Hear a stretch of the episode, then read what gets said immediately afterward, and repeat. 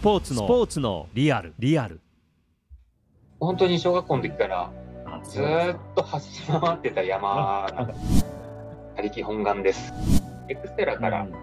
始め、えーこのプロとかいうかを始めた選手たちが今度アイアンマンに出ていって、でアイアンマンで世界戦で一桁入っちゃうような、その中にこの人生が生きて生きてから死ぬまでがなんか全部同じことをやってるのかなみたいな。今回のゲストはエンデュランスマルチアスリートエクステラ元8年連続日本チャンピオン日本ロー自転車競技協会のナショナルチーム監督ジュニアを対象にしたマウンテンバイクチーム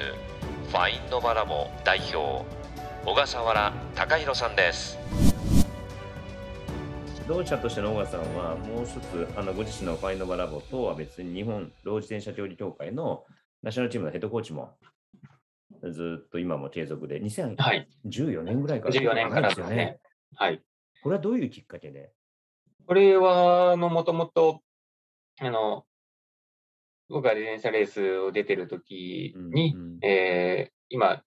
ロ、ローの自転車チームをうんまとめている、まあ、早瀬さん、はい。まあふさえー夫婦なんですけども、二人がレース会場にいまして、えまあ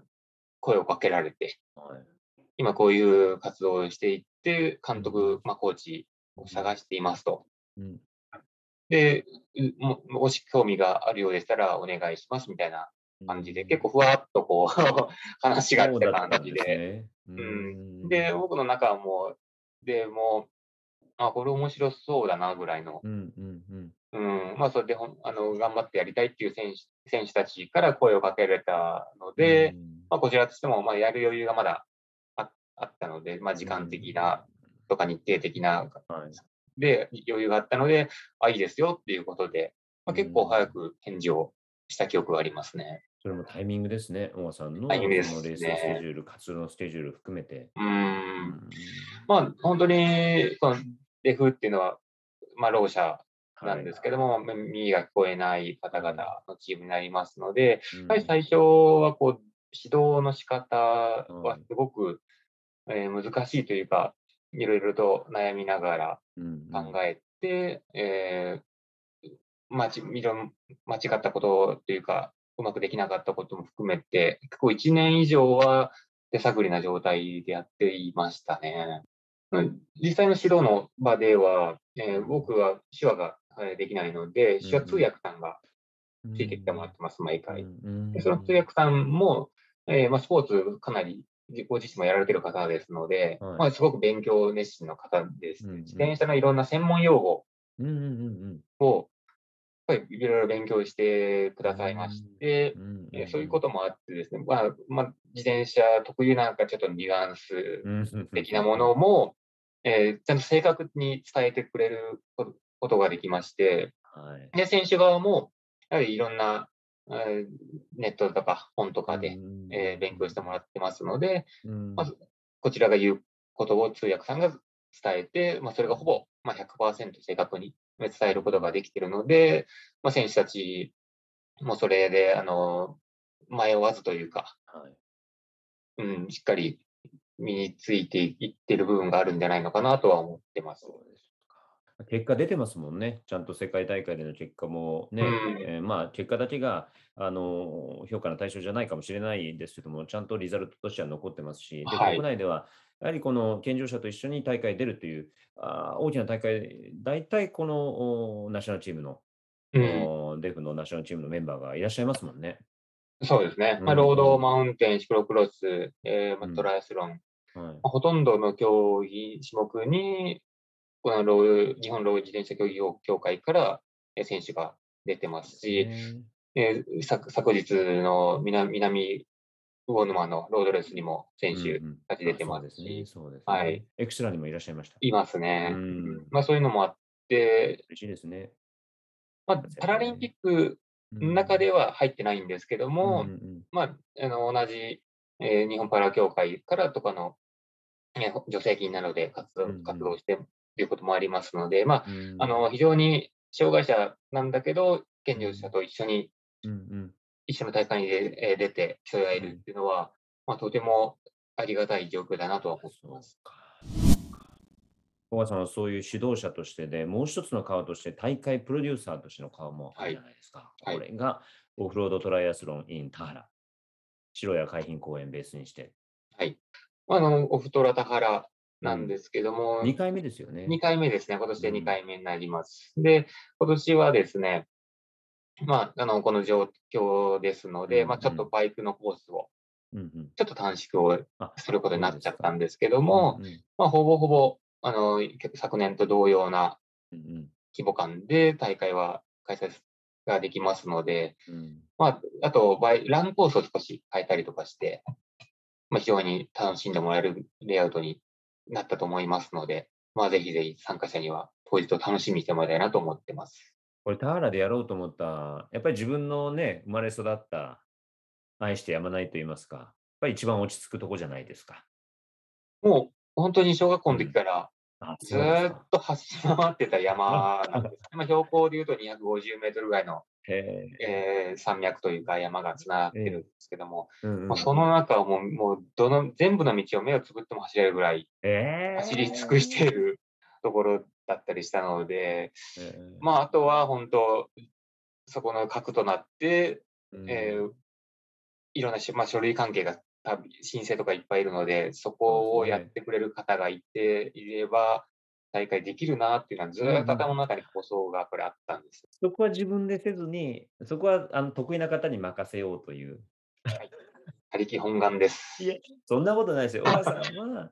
そのコースのことを知っている、どう大会を運営すればいいかっていうことは分かっている。うんねえーそういう申請事はあ、それに長けた方がいらっしゃるわけでいやすから、ね。もう本当、あの、まあ、今よく言う持続可能ななんとかってあるじゃないですか。もう本当それをやろうと思ったら、自分がよくわからないところに変に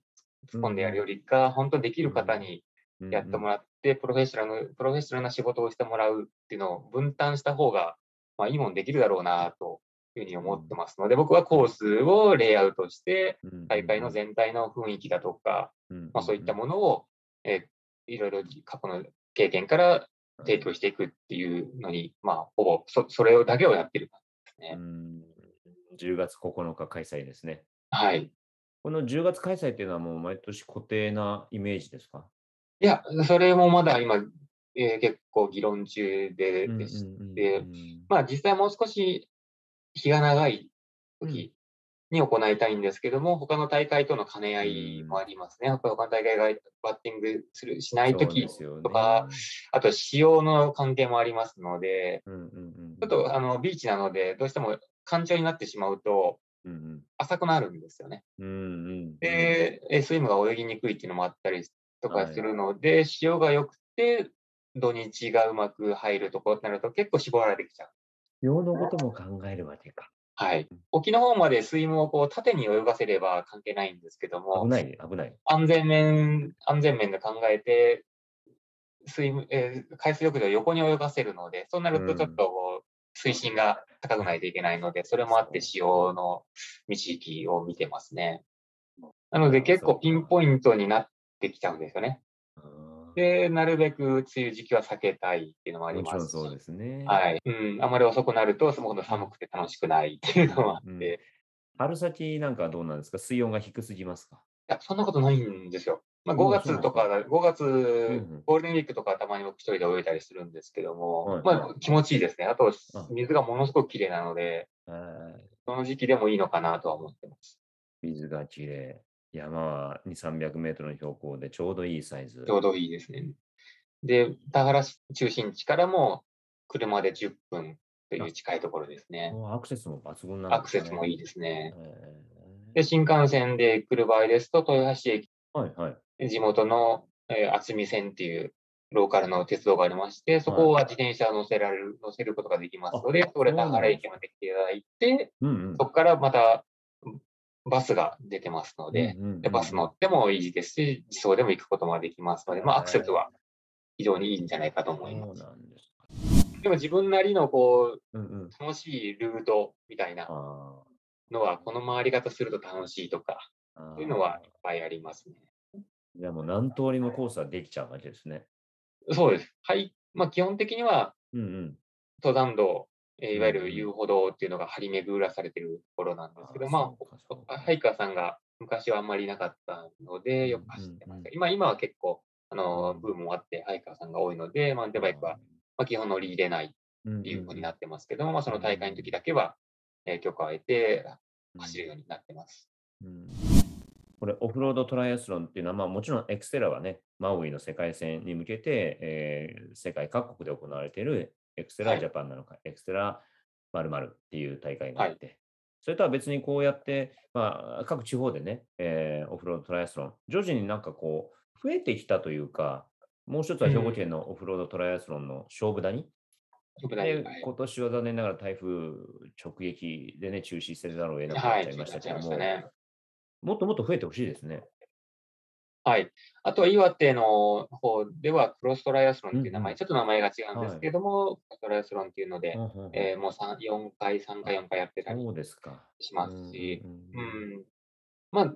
エクセラを一番頂点として、えーまあ、チャンピオンシッうんプというか、そうですねえー世界に通じる大会としてあって、それの普及をさせるための大会として、まあ、オフロードトライアスロンっていうのが、えー全国に広がっていけばいいなというのは僕は思ってますね。ね。で、それこうそん、小笠原少年、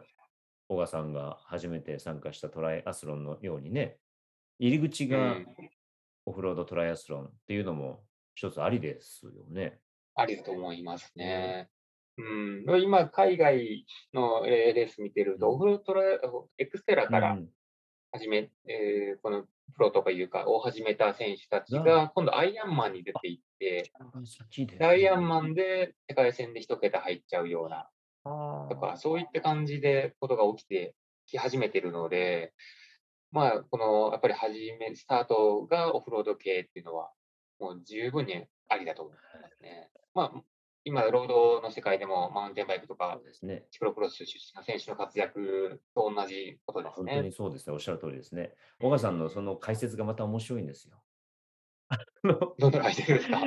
選手が、こう、後ろから前の選手の動きを見て、はいこれツキーだったかな？がこう考えていただろうとかっていうことを SNS で結構上げてるじゃないですか。ああ、書きましたね。あれがはい面白い。そんなわけねえだろうっていうね。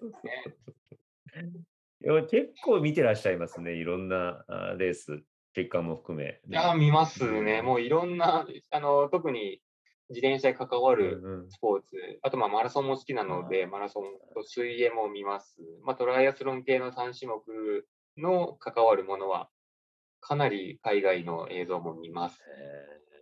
うん、まあ、そんだけ暇なんですけどひたすら YouTube とか見てますね。そうですか。そこから何かこう指導法とか、ふとこう思いついたりするわけですか？あ、やっぱりありますね。うん、決してこう海外のトップ選手たちがやってることがそのまんま全ていいわけじゃなくて、うんうんうん。逆に海外の、まあ、言い方悪いけど、三流ぐらいの選手たちがやってることの方が実はあったり、日本人でマッチするなとか、うん、なのでまあ、そういった情報っていうのは、あんまり固まらせないように、いろんなところから取る取るというか、んんうん吸収ですうんね。いろんなものを、ううんん見るようにしてますね。その気になる選手がいたら、その選手の SNS チェックしたりとか、でどんなトレーニングしているのかっていうところまでこう深掘りしていく感じですか？あ見ますね。で、その選手は、例えばちょっとむずな何か、なんだろう、このトレーニング方法は？とか、なんだろう、この言葉は？っていうのは、全部そこからその言葉も検索して、みたいな。裏裏取り、裏取りの裏取りぐらいめちゃくちゃ勉強熱心じゃないですか。いや、暇なんです それが勉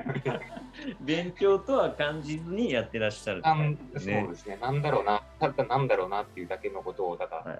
ただそれを見を、えー見ていくだけです。はいうん選手、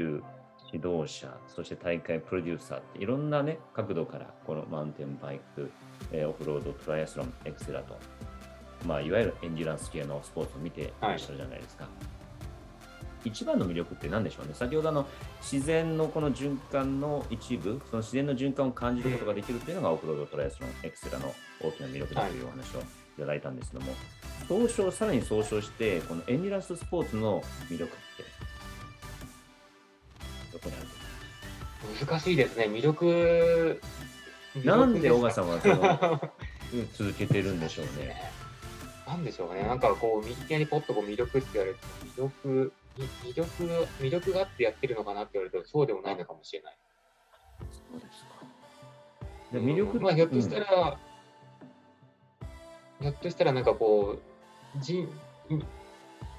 オフロードトライアスロンエクステラとかそういったものの、ままあ、2時間、3時間の、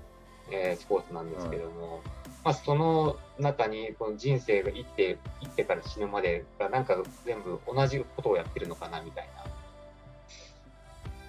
海にから始まって海に帰るみたいな、そんなようなのを短い時間で感じているのかなっていうのは今思いましたね。それちょっと鳥肌もの言葉ですね。それは小川さんが言うから、そういうことかスタートして、うんそこがスタート。海から始まっうんで山あり谷あり越えてまた最後は海に帰っていくみたいな最後は笑顔でフィニッシュできる。笑顔でフィニッシ笑顔で全てを終えたい。ュ。うんあまあ一言で言うとごめんなさい出なかったいや、人生を感じられるから、エンジュランススポーツは最高だと。いや本当まあそうですね本当まあレース中ってやっぱり苦しいですし、何かトラブルはまず何か何かしら起こるので、うん。それをまあ自分で乗り越えて、うんで時には人の手助けも借りて、はい。で最後またゴールしてみんなで称え合う楽し話し合うっていうのがまあ人生に似てるなとは思いますね。いいお言葉、いい魅力。いや、そういう見方があ僕初めてでしうんた。いやー、いいお話いただきました。小川さん、いえいえ小川さん、高弘さん、どうもありがとうございます。ありがとうございました。